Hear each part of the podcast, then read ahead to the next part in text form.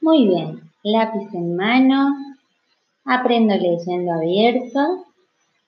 Recordamos que las oraciones comienzan con mayúscula, siguen con minúscula, terminan con un punto y todas se apoyan en el renglón de la flor. Las mayúsculas llegan al sol y las minúsculas hasta la nube. El primer dictado dice así.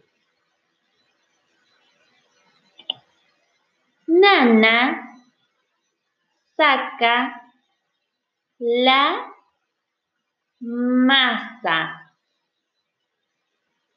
Repito. Nana saca la masa.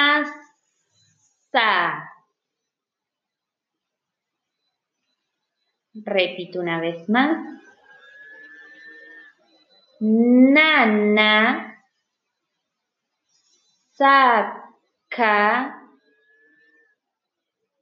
la masa. ¿Controlamos? Nana saca la masa.